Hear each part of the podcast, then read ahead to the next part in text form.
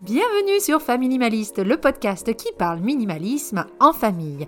En solo et très bientôt en duo, je partage avec vous méthodes, astuces et expériences pour vivre une vie recentrée sur l'essentiel et débarrassée du superflu. Mon mari et moi sommes à la tête d'une tribu de trois petits minimalistes de 10, 12 et 14 ans et nous vivons un mode de vie minimaliste depuis quelques années après avoir fait un énorme désencombrement afin de préparer un futur déménagement. Ce qui n'était qu'un intérêt personnel et de devenue une vraie vocation professionnelle, je me suis formée au métier de home organizer et j'aide désormais les familles à se débarrasser du superflu, que ce soit en personne ou alors à distance via un programme en ligne. Si je vous dis bientôt en duo, c'est parce que tout bientôt nous aurons quelques invités qui viendront partager leur expérience avec nous.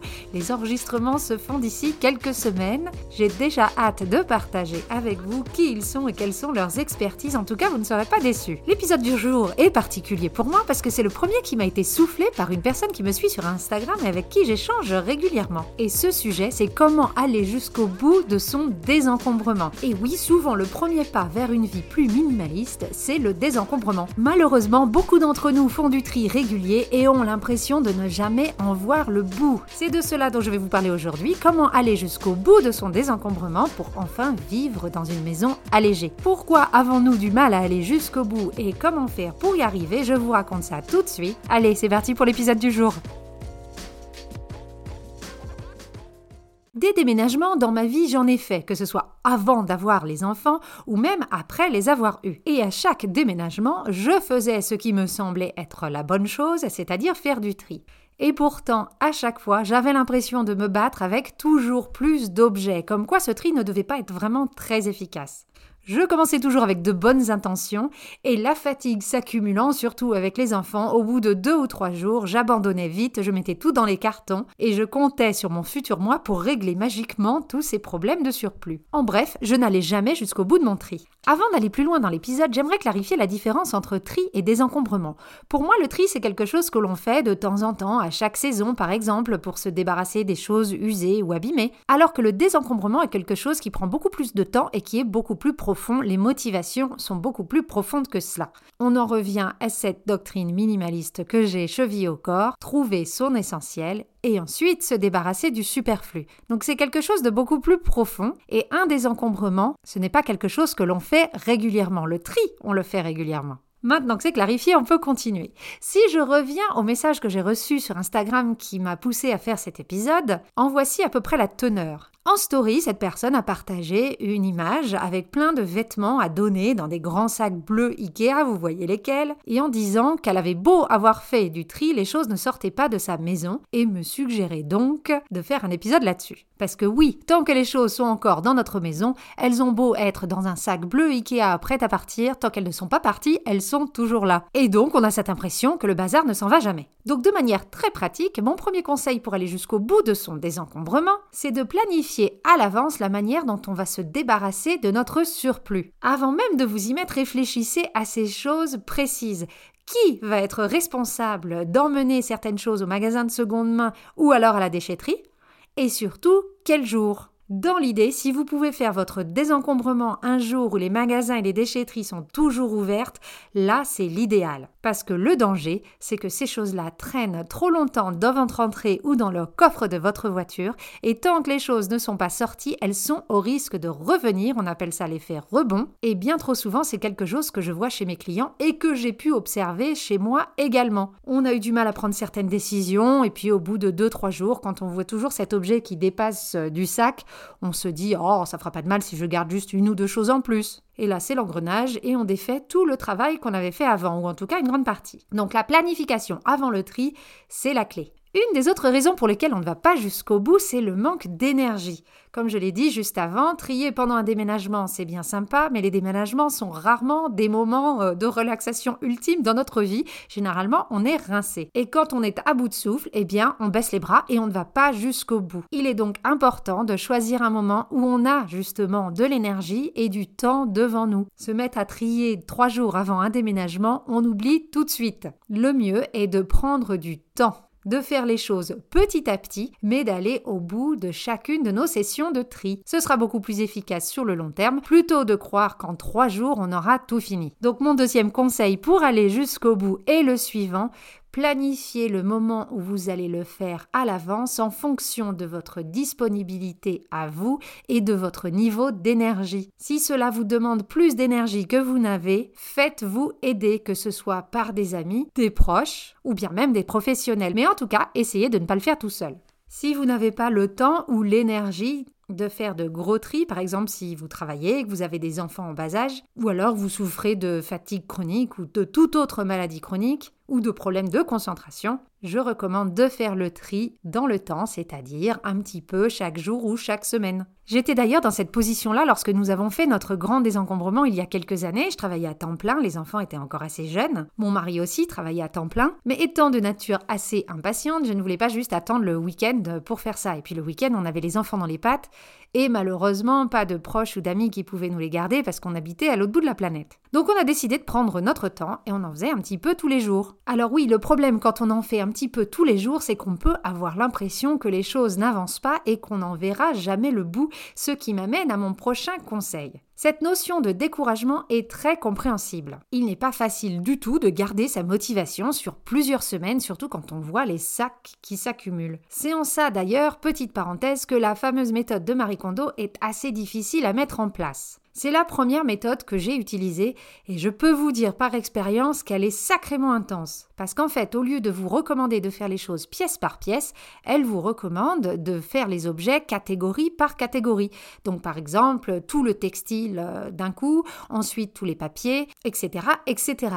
Donc on commence des chantiers un petit peu partout dans la maison en simultané. Et si vous avez des enfants, Commencer des chantiers en simultané dans toutes les pièces, c'est vite invivable. Surtout si le niveau d'encombrement de la maison est assez haut. C'est d'ailleurs pour cela qu'il y a des home organizers qui se spécialisent dans la technique Marie Kondo. C'est quelque chose dans lequel je recommande de se faire accompagner si on a envie de suivre la méthode. Elle a ses bénéfices. J'aime beaucoup la philosophie qui se trouve derrière et je vous invite d'ailleurs à lire son livre La magie du rangement. Mais ce n'est pas une méthode qui, moi, pour l'avoir fait, me satisfait entièrement. Je trouve qu'il y a des manières beaucoup plus faciles de faire. Donc le plus gros ennemi du désencombrement, c'est la perte de motivation. Et pour ça, il n'y a à mes yeux et en mon expérience qu'une seule solution, que la motivation soit assez forte, en tout cas plus forte que la fatigue ou la lassitude que l'on pourrait ressentir. Si vous avez envie d'avoir un mode de vie minimaliste basé sur l'essentiel et débarrassé du superflu,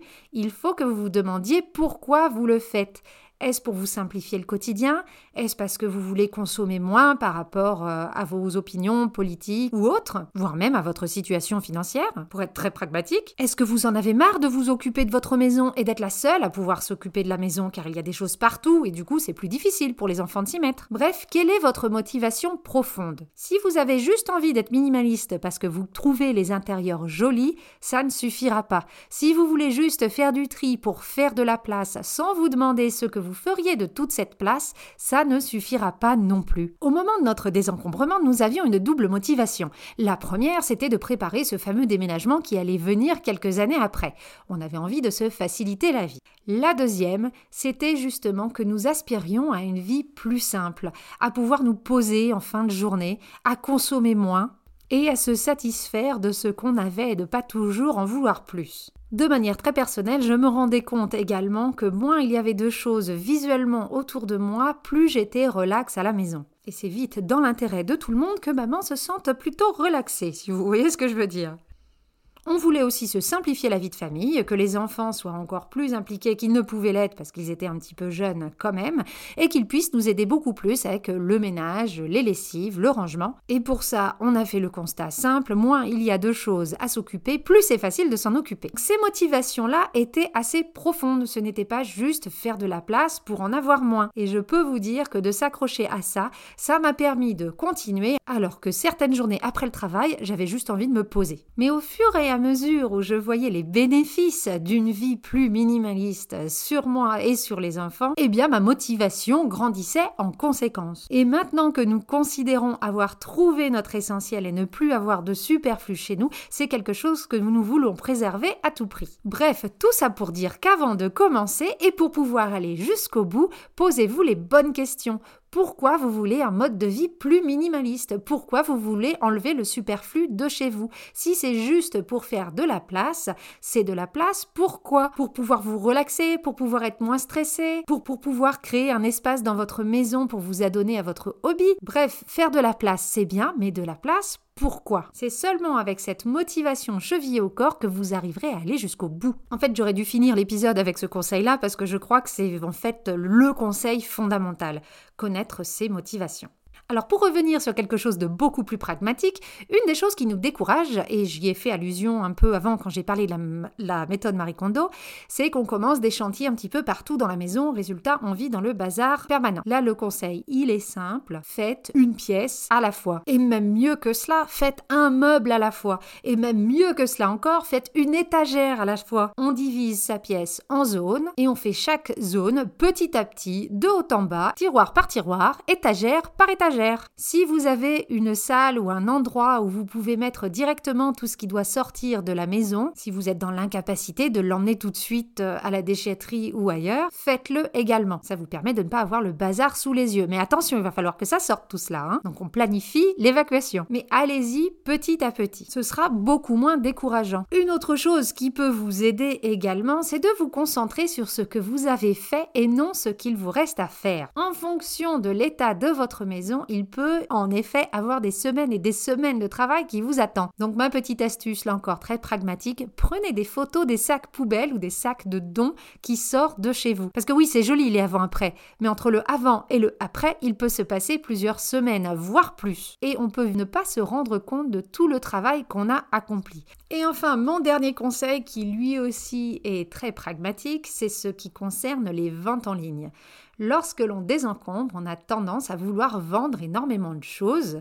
On se dit que nos objets auront de la valeur. Alors déjà non, il y a très peu de choses au final qui ont de la valeur chez nous, et en tout cas, ils ont toujours moins de valeur que ce que l'on croit. Beaucoup de gens s'accrochent à leurs objets et ne les font pas sortir de la maison parce qu'ils veulent prendre le temps de les vendre. Si c'est votre cas, soyez très strict et fixez-vous des règles. Par exemple, vous vous donnez une semaine ou un mois pour que les choses se vendent, et si ce n'est pas le cas, à ce moment-là, vous les donnez. Ce que je fais quand j'ai quelque chose à vendre. On a eu un jeu vidéo à vendre d'ailleurs la semaine dernière. C'est un exemple assez récent.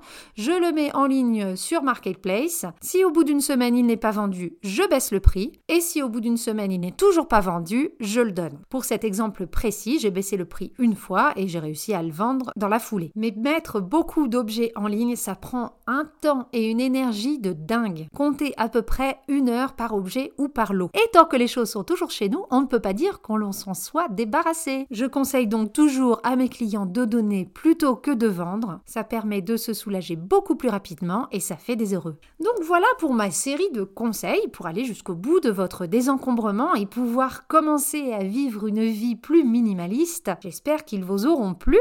Ne vous inquiétez pas, tout est récapitulé dans la fiche méthode de l'épisode. Vous trouverez le lien en description. Et s'il y a une seule chose à se souvenir, c'est bien ce conseil-là Trouvez votre motivation profonde et cela vous aidera à tenir sur la longueur.